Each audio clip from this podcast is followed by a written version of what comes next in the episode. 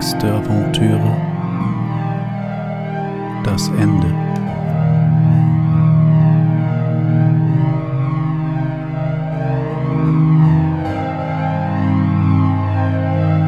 in welcher der Antagonist den Fahrer aufspürt.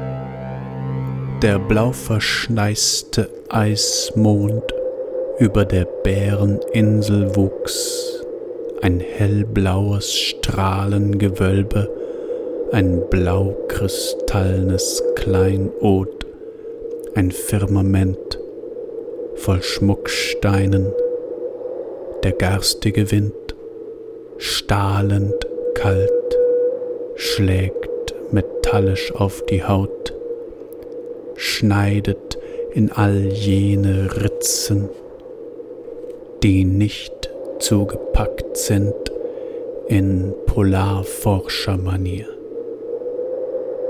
Thierry Petticott hatte seinen Feldstecher geschultert, um die Abendweise zu studieren, welche das Eis ihm wie jeden Abend sang. Er machte aus der Zusammenstellung dieser Liedchen einen Zyklus, den er dann zu einem Zyklenzyklus ausweiten, diesen dann zu einer Weltoper ausbauen würde. Eine Oper, in der er allerdings die Glorie der arischen Rasse preisen würde. Nun ja. Thierry Petticott hatte aber auch einen Dolch in der Brust stecken und sank zu Boden, und hinter ihm zog Franz den Dolch aus der Brust von Thierry Petticott. Er wusste nicht, dass es sich um einen berühmten Komponisten, Mathematiker und Ornithologen handelte. Er wusste ferner nicht um den herben Verlust für die Kunst. Hätte er es gewusst, es hätte ihn nicht geschmerzt, und so machte es keinen Unterschied dass er den Mann für einen Wachposten gehalten hatte. Dass ich mittlerweile ein skrupelloser Killer geworden bin, sagte Franz und reinigte den Dolch mit einem Tuch. Er würde sich jetzt um die Entsorgung des Leichnams kümmern, dann seine Vorräte auffrischen und in den Unterlagen seine Informationen über den Aufenthalt des kleinen bösen Mannes vervollständigen. Er rauchte nicht um unentdeckt zu bleiben. Die Insel ähnelt einem Faustkeil, ein nach Süden zeigendes Dreieck. Die Bäreninsel, dachte es den Antagonisten, zeigt nach Neuropa. Der Großteil der Insel ist flach und von hunderten gefrorenen Süßwasserseen durchsetzt. An der Südspitze befindet sich der Berg Fuglefjellet mit einer Höhe von 411 Metern. An der Ostflanke, wo die Barentssee beginnt, befindet sich das Misery-Fjellet mit den Spitzen Skult und Urt mit jeweils 454 und 535 Metern Höhe. Dorthin muss ich. Skult und Urt sind zwei der drei Nornen. Verdani fehlt. Verdani, das Werden, die Gegenwart fehlt. Skult und Urt sind übrig. Urt bedeutet Schicksal und meint die Vergangenheit. Und Urt tritt als Hüterin des sogenannten Urtbrunnens auf, dem die Welt entspringt. Urt und ihre Schwestern werfen jeden Tag frischen Quellsand auf das Universum, und alles, was diesen mit dem heiligen Wasser getränkten Sand berührt, wird weiß. Ich weiß ja nicht, sagte der Antagonist leise zu sich, was könnte wohl das beste Versteck sein? Vermutlich Skult, denn Skult ist Schuld und meint das, das in der Zukunft passieren muss, da das Geschehen der Vergangenheit zwangsläufig zu ihr führt. So ist die Zukunft eine Skult der Vergangenheit, und das wäre wahrlich der Ort, an dem ich den Fahrer am ehesten vermuten würde. Symbolsonate 27 er nahm die Maus im Käfig und sagte, ich bestimme, dass die Maus im Käfig die Maus im Käfig ist.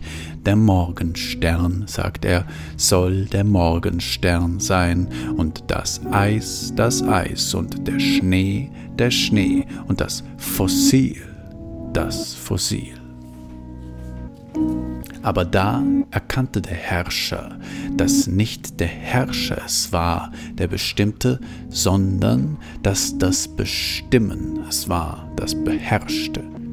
Wie auch immer wurde die Maus vom Bestimmen als das ängstliche, todbringende Wesen im Käfig beherrscht und der Morgenstern als das Begehren nach der Abwesenden nach dem Anbruch einer neuen Zeit. Es bestimmte das Eis zum Tod, den Schnee zur Isolation, Alter und Verwirrung, das Fossil zum Vergangenen. Nicht das Bezeichnete bestimmt das Zeichen, sondern das Bestimmen bezeichnet das Bezeichnete. Das Bezeichnete ist nicht Ursprung, sondern Produkt die Schwäche ist Produkt des verwahrlosten Bartes. Die pervertierte Gesundheitsästhetik ist Produkt der Obst- und Gemüsesäfte. Die Einsamkeit und Grausamkeit ist Produkt des Wolfes. Tod und Kälte sind Produkte der Farbe Blau und das mystisch-magische, dystopische ist Produkt der Nebensonnen. Eine neue Zeit, vielleicht Produkt irgendeines anderen bezeichnenden, scheue nicht genaues Hinschauen.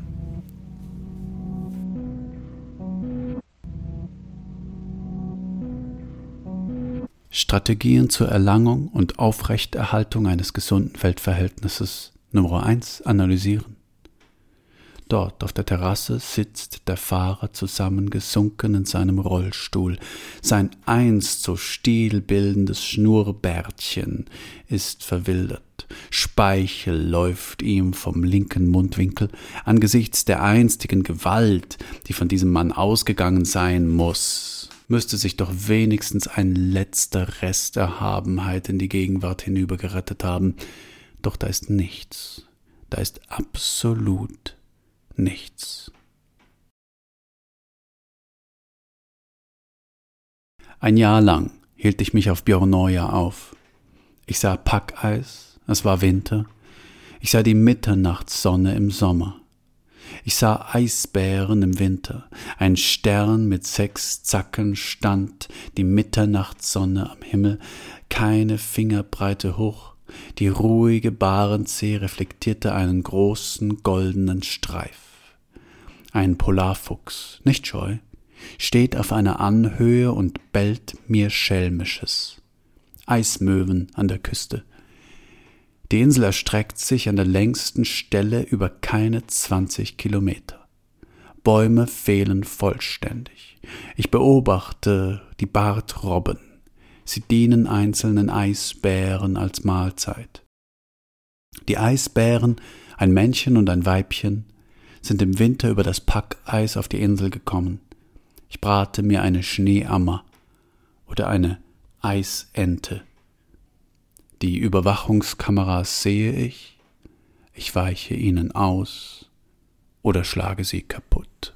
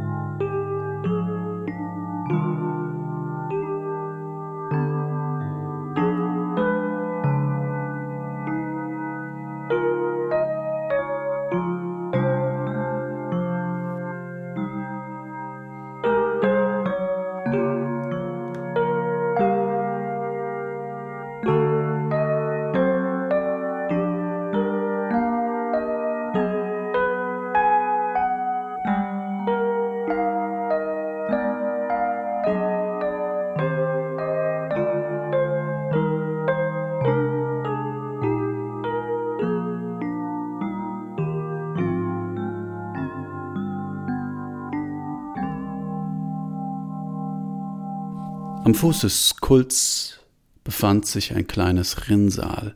Ich hatte es zu überqueren, wenn ich sie besteigen wollte.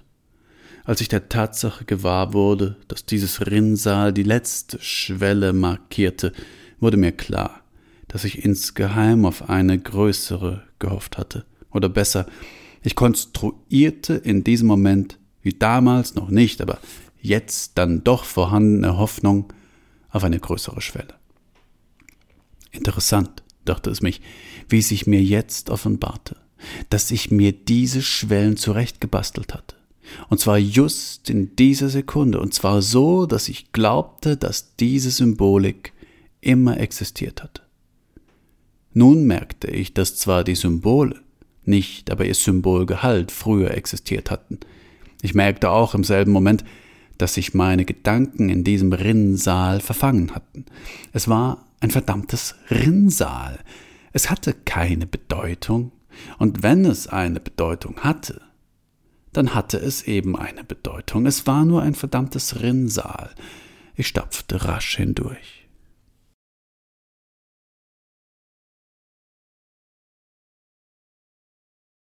Einen Höhepunkt des aus Höhepunkten bestehenden vierten Aktes bildet das Fahrerkapitel.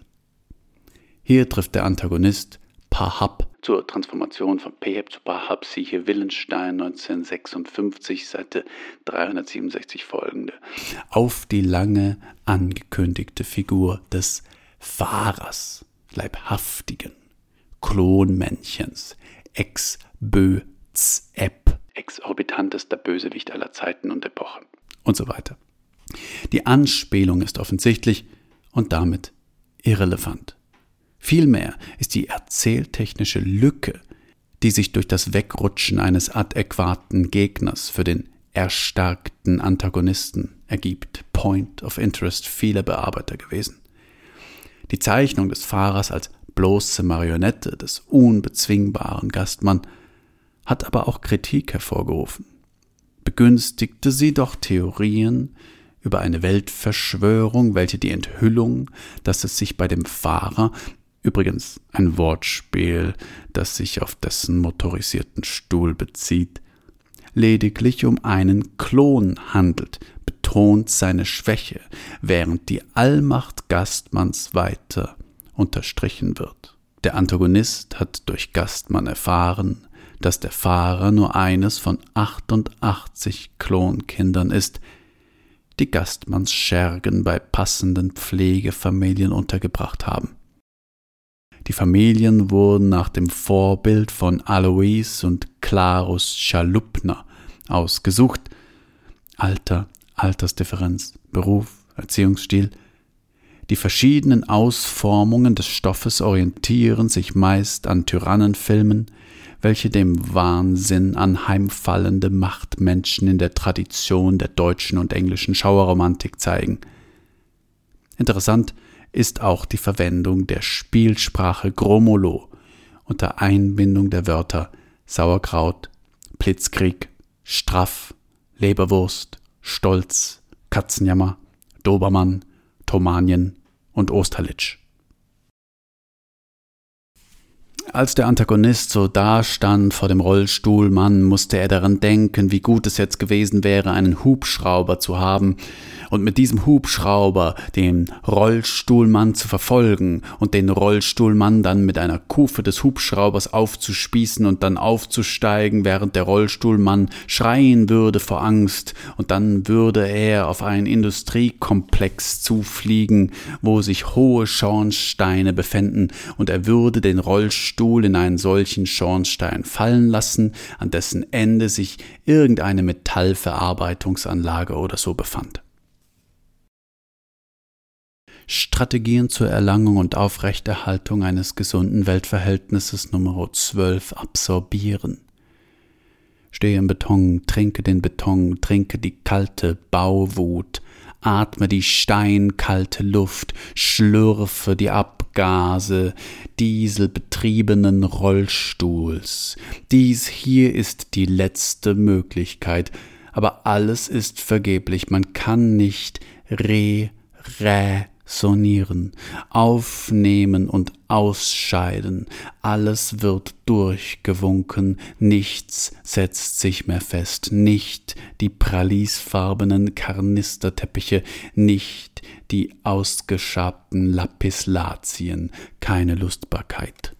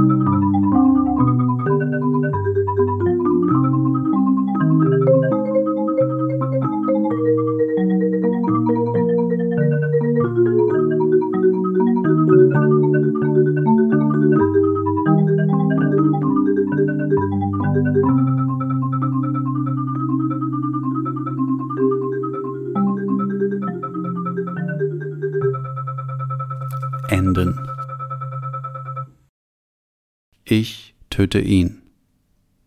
Er tötet mich. Wir machen gemeinsame Sache. Ich bin sein Sohn. Ich bin er.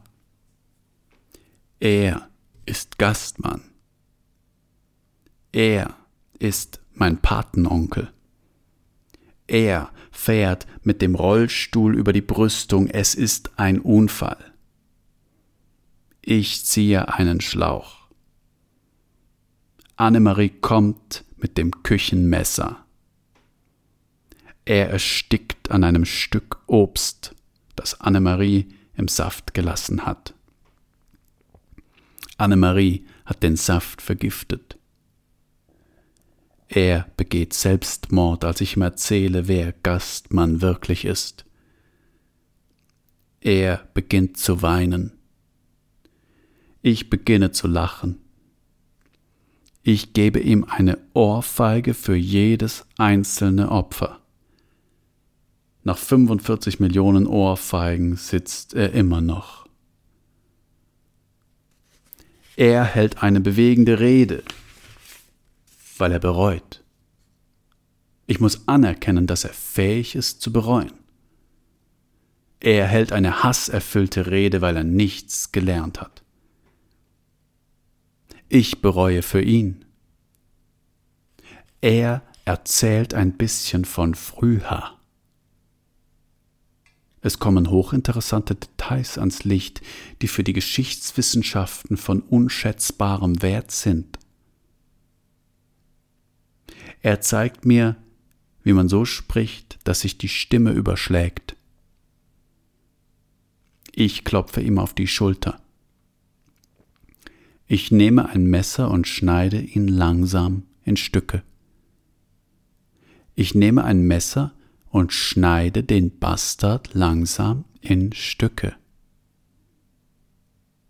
Ich baue seinen Rollstuhl in eine Foltervorrichtung um. Ich halte eine bewegende Rede, in der ich alles Leid aufzähle, und zwar alles. Ich verzeihe ihm. Ich sage ihm, dass ich ihm nie werde verzeihen können. Er sagt, dass er das versteht. Ich sage ihm, dass er ein Klon ist. Er sagt mir, dass ich ein Klon bin. Er drückt einen Knopf und eine Falltür unter meinen Füßen geht auf. Er motorisiert seinen Stuhl und beschießt mich mit kleinen Raketen. Er steht auf und kann gehen. Es stellt sich heraus, dass er ein Roboter war. Es stellt sich etwas anderes heraus. Er offenbart mir, dass alles nach seinem Plan verlaufen ist und zeigt mir auf Bildschirmen, wie seine Armeen aus der hohlen Erde die Weltherrschaft erstreiten. Ich sage einen Zauberspruch und der Dämon ist gebannt. Ich foltere ihn zu Tode. Ich tue nichts und gehe wieder. Ich tue nichts und genieße den Moment äußerster Macht, in dem ich mich befinde, weil ich alles und zugleich nichts tun kann.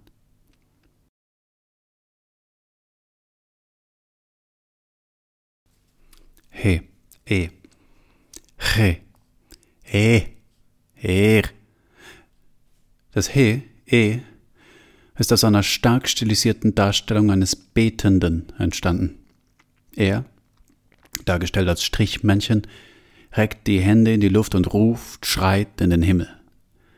Die erste Gottheit, die von allen Gesellschaften verehrt wird, ist der Himmel, der Himmelsgott. Das He ist also gleichzeitig Anrufung des Höchsten und anderen, als auch Entsetzens- und Verzweiflungsschrei vor diesem. Damit ist der häufigste Vokal, das He, immer auch Ausdruck der Entfremdung, der prototypischen Grunderfahrung. Entgegen der Behauptung einiger Wissenschaftler ist diese nicht erst ein Phänomen der Moderne, sie erfährt in der Moderne nur einen anderen Ausdruck. He ist Teil von Peheb, der in der vorliegenden Erzählung von Franz verkörpert wird. Es steht für Rufen und Hören, Resonieren, und dem G bzw. Misslingen von Resonanz.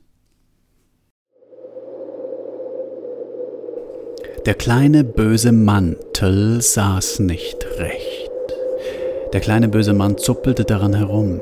Der Mantel war exakt auf seinen Rollstuhl zugeschneidert, so dass er jetzt die eisige Kälte hier oben war gefährlich. War der Mantel nicht richtig gerichtet? Da es der kleine böse Mann nicht zu Wege brachte, sich alleine den Mantel zu richten, drückte einen Knopf auf seinem Kommunikationsgerät und gab eine Orde an seine Haushaltshilfe heraus. Er forderte vollste und absoluteste Zurechtrichtung seiner Kälteschutzkleidung. Die Dame antwortete nicht. Aber sie hatte ihn gehört. Sie hört ihn immer. Sie tat manchmal so, als hörte sie ihn nicht, aber er wusste, dass sie ihn hörte. Sie war unzuverlässig.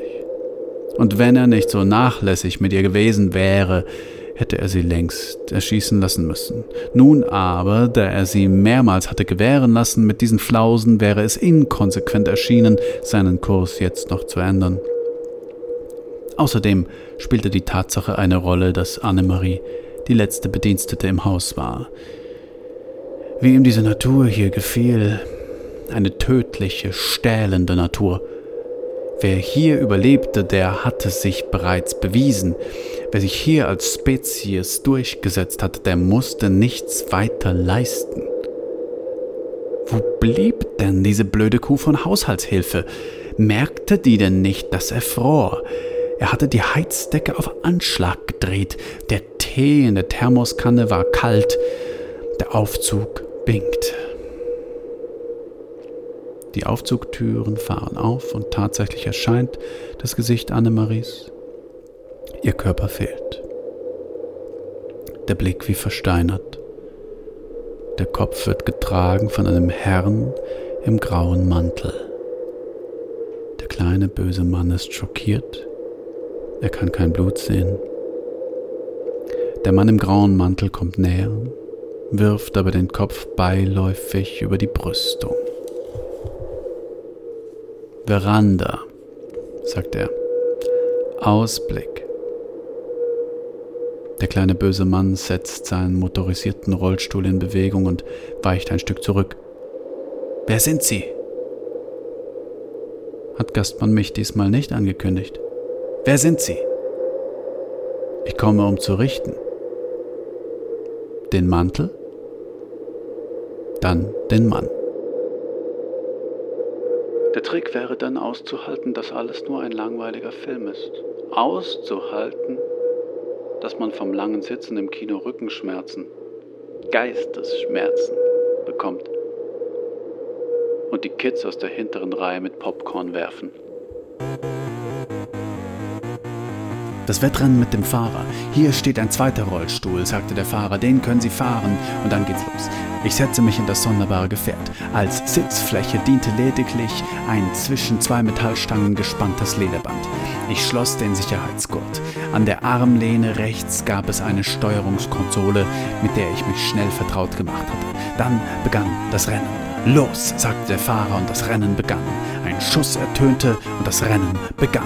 Die Rennstrecke war gut asphaltiert, was mich wunderte. Zuerst lag der Fahrer vorne, sobald ich das Gefährt besser kannte, holte ich auf.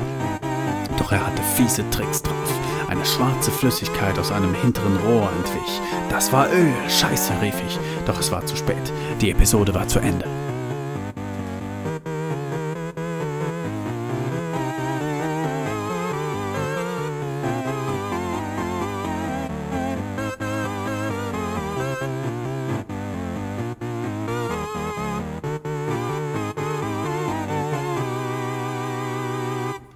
Strategien zur Erlangung und Aufrechterhaltung eines gesunden Weltverhältnisses. Nummer 14 Psychischer Blickwinkel. Diesen Ort anders wahrnehmen, diesen Fahrer anders wahrnehmen, ihn wahrnehmen in, auf anderen Rollen, aus anderen Blickwinkeln, ihn wahrnehmen aus der Sicht eines Ingenieurs, dann zählte hauptsächlich die technische Leistung des motorisierten Rollstuhls und die Aufrechterhaltung des Metabolismus mittels ausgefuchster biomedizinischer Finessen. Oder als Satanist, dann wäre dies hier der Leibhaftige auf Rollen. Oder als Uhrmacher, dann wäre es fünf vor zwölf. Oder als Kellner, dann wäre das der schwierigste Gast. Oder als Schuhputzer, dann wäre das, naja, er hat keine Schuhe, weil er keine Füße mehr hat. Ein Witz. Oder als Dirigent, dann wäre hier eine Sinfonie der Erbärmlichkeit. Oder als Architekturstudent, dann wäre er Vorbild für eine kleine Plastikfigur, die man auf ein Beispielmodell stellt. Oder als ich, dann wäre das die Person, der als nächstes ein Messer im Halse steckt. Ich weiß noch, was es mich dachte. Es dachte mich, dies ist das Haus des Bösen, wie banal das alles ist. Die Wände banal, die Monstrosität banal, die Kunstwerke an den Wänden, die Plastikblumengestecke oder falls es Sommer war, Steinbrechblumensträuße, die Runen. Sie haben ernsthaft Runen aufgehängt. Dann dieser Treppenaufgang. Ich gehe die Treppe hinauf, als ich sie zur Hälfte bestiegen habe, höre ich drunten Geschirr klirren. Ich gehe noch einmal hinunter und töte die Frau zur Sicherheit. Es tut mir leid um die Frau, aber ich kann nicht riskieren, dass sie mir in den Rücken fällt. Als ich in der Küche stehe, inmitten all des Obstes, stecke ich mir einen Apfelschnitz in den Mund. Ich gehe in den ersten Stock. Der erste Stock ist verlassen. Es gibt einen Lift für den Rollstuhl. Ich steige in den Lift. Ich mache mir nichts aus Symbolik. Ich mache mir so wenig aus Symbolik, dass ich nicht mal mehr vor der Symbolik zurückscheue. Ich weiß, wohin ich muss. Ich zögere den Moment hinaus. Ich entschließe mich, den Moment nicht mehr hinauszuzögern. Ich nehme den Ekel zu Hilfe. Ich betrete die Veranda. Ich sehe ihn ich bin ihm näher als je zuvor. Es stört mich nicht mehr, dass ich ihn durch solche Sätze mystifiziere. Seine Banalität ist mir egal geworden. Man hat ihn an seinen Platz an der Sonne geschoben. 100 Wörter für weiß.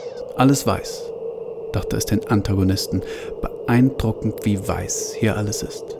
Ich finde es schade, dass das nicht stimmt mit den 100 Wörtern für Schnee, aber der Vorteil an meiner Sprache ist ja, dass ich selber welche erfinden kann. Ich kann einfach ein ähm, Perlendweiß erfinden oder ein Kristallweiß oder ein Steinweiß, ein Wolkenweiß, ein Alpenschneehuhnweiß, ein Gewissensweiß, Wissensweiß weiß, naiv weiß, freudenweiß, leer weiß, Schmutzweiß, Augenweiß oder das Weiß, ein Weiß, das die Weisheit einer Person oder Sache verdeutlicht.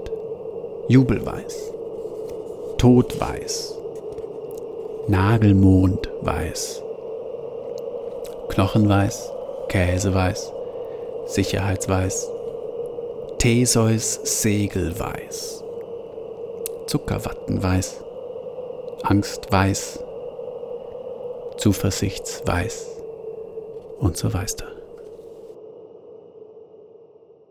Wissen Sie, Antagonist, ich habe ständig diesen Traum. Und dieser Traum, der fuchst mich. Und zwar träume ich jede Nacht davon, dass mir der Fremde begegnet. Es ist immer derselbe Traum. Der Ort ändert sich, aber was passiert ist immer gleich. Ich bin alleine im Halbdunkel.